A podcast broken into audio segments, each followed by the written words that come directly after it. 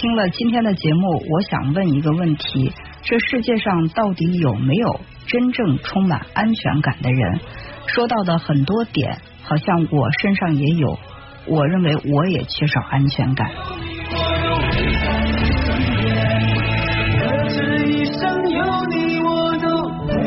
其实我觉得在这世界上没有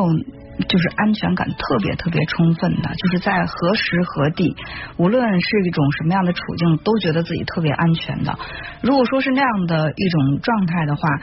嗯，那我认为这个危险在靠近这个人的时候，他没有这种自我保护的意识。所以你看，有人说这个焦虑本身也是人类的一种集体的潜意识嘛，因为我们嗯祖先。去抗争大自然的时候，我们在大自然面前那么渺小的时候，呃，那我们我们可能都会为了一种这安全生存，我们随时处在一种紧张的状态。所以呢，这种所谓的焦虑啊、不安全啊，也就是人类。所共有的这样的一种情绪，所以你说哪个人说他不焦虑呢？一点焦虑感都没有，那这样的人他可能真的是会在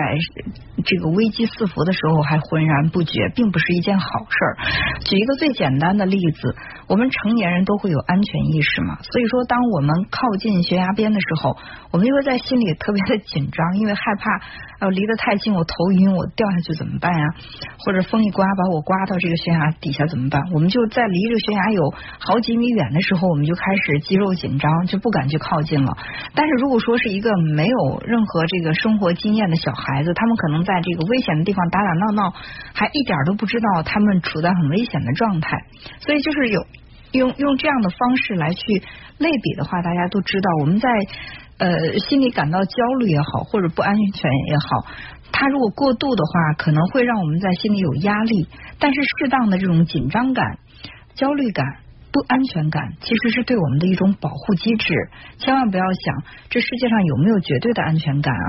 嗯，其实没有。你比如在面对婚姻的时候，今天我们也都谈到了这个婚姻的问题，两个案例都是在说婚姻当中的这种嗯不安全感。我觉得在这个婚姻当中，你面对那个特别爱你的人，你依然有一点不安全感，也不见得是坏事儿，因为你对他没有那种十足的把握，说我不管怎么去虐待他，怎么去不尊重他，他都不会不爱我。如果说我们在心里不要去这么的自信，或者说这么的自大，我们就会对爱和我们的爱人心存一些敬畏之情，就是我们在心里面会觉得啊，他是我的爱人，我还是要去尊重他。